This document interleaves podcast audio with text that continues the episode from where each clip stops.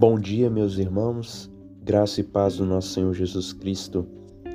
Texto para nossa meditação no dia de hoje, Provérbios capítulo 10, versos 27 e 28.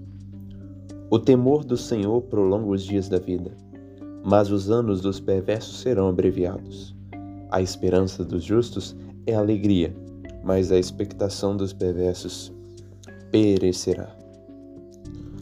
O temor do Senhor, princípio da sabedoria, prolonga os dias dos piedosos. Aqueles que andam no temor do Senhor, amando a Deus, vivendo a verdadeira religião, levam dentro de si, gravados na consciência, um princípio que os impede de tomar certas decisões, de falar certas palavras, de agir de tal maneira que possa colocar a sua vida em risco e é o temor de Deus que preserva a vida do crente, já que colocar a própria vida em risco é um pecado de tentar a Deus, como está em Mateus capítulo 4, versos 5 ao 7, onde Satanás tenta Jesus. É isso que irá prolongar os nossos dias, porque levaremos uma vida mais justa, mais prudente, mais saudável, tanto para o corpo quanto para a alma porque de fato a falta de temor ela prejudica e encurta a vida do homem. Os perversos são mais propensos a viver poucos porque vivem no pecado e o pecado traz prejuízos tanto para a alma quanto para o corpo. Aqueles que vivem entregues à própria adrenalina do corpo, às suas paixões desordenadas, estão caminhando para a morte mais rápido ainda. A adrenalina incontrolada põe os pecadores em caminhos perigosos, em vãs aventuras cuja vida é quase tragada por um descuido. A, a perversidade dos atos ilícitos dos ímpios, os põe em armadilhas, armadilhas e os perversos são mais fáceis, sim, de morrer.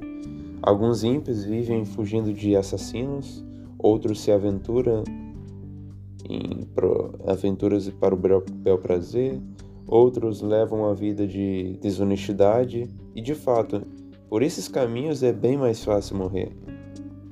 É bem mais sujeito morrer mais rápido. Agora, os anos dos justos são prolongados, já que a vida é preservada. E esse prolongamento dos nossos anos satisfaz as esperanças de uma alegria duradoura.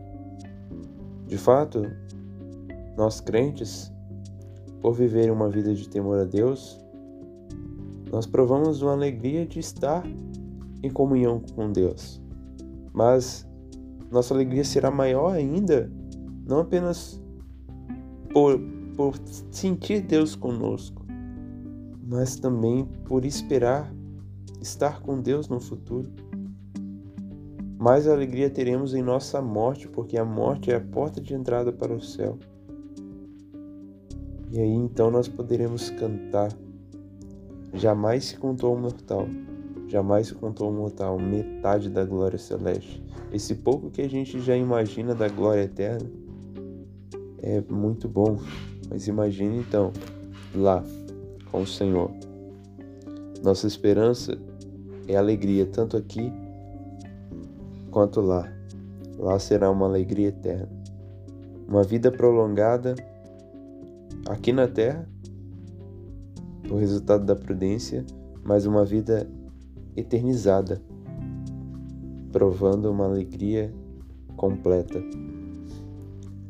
E como é frustrado, como é frustrado os planos dos insensatos, né? O versículo 28 diz que a expectação dos perversos perecerá. Eu gosto muito de lembrar do rico e sensato, que ele prosperou e disse: Que farei? Agora que tenho tantas coisas, derribarei os meus celeiros, construirei outros, e assim ajuntarei para mim minha, meus frutos, então viverei e direi a minha alma, alma, tens depósito muitos bens, para muitos anos. Descansa, come, bebe e regala-te. Mas então Deus chega a esse homem e diz: Esta noite pedirão a tua alma o que tens preparado. Você irá morrer. Você irá prestar contas. O que tem preparado? Seus anos serão abreviados e a sua expectação perecerá. O que tem preparado? Assim é frustrada todas as esperanças dos ímpios em suas ambições por satisfazer suas cobiças. Além dos dias encurtados, a esperança deles mesmos será frustrada. Nossa vida é curta, mais que alguns vivem em 60, 70, 80, mas é curta em relação à eternidade. Nossa eternidade é realidade para todos, tanto para os justos quanto para os injustos. Os justos provarão do céu, os injustos do inferno. E nesse presente momento devemos cultivar o temor de Deus para vivermos uma brevidade que seja um preâmbulo de toda a nossa alegria eterna com Deus. Qual é a nossa esperança? Dias melhores na terra? Cura para qualquer doença? Governos mais justos? Irmãos, nivelemos a nossa vida para ver se estamos esperando por coisas que não são eternas.